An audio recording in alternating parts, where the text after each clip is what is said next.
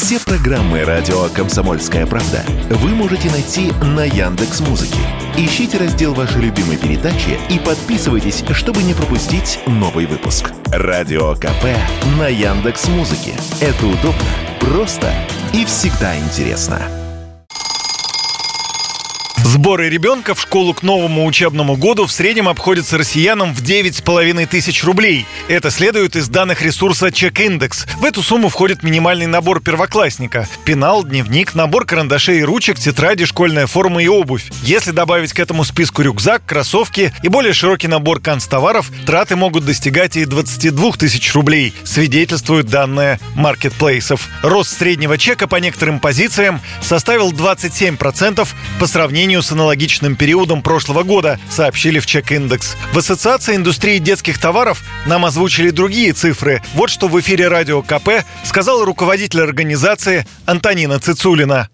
Регионы настолько разные, что в разных регионах по-разному. Мы самый плохой показатель, который ставим, это порядка 7-8%. Ну, то есть самое большое повышение в среднем по комплекту, который родители бы не покупали, если бы ребенок не шел в школу. То есть это не обычная повседневная одежда, которую ребенок каждый день бегает или там играет, либо применяет. А школьный набор примерно в стоимости подорожания можно говорить об этой цифре.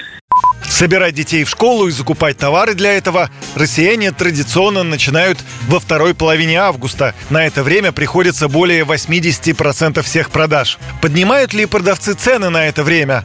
Вопрос мы задали Антонине Цицулиной из Ассоциации индустрии детских товаров.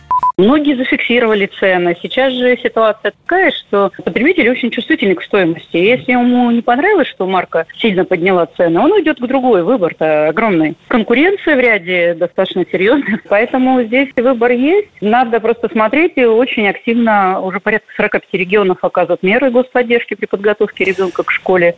Где-то дают сертификаты на школьную форму, а где-то на школьно-письменные принадлежности. Многие не используют, а зря.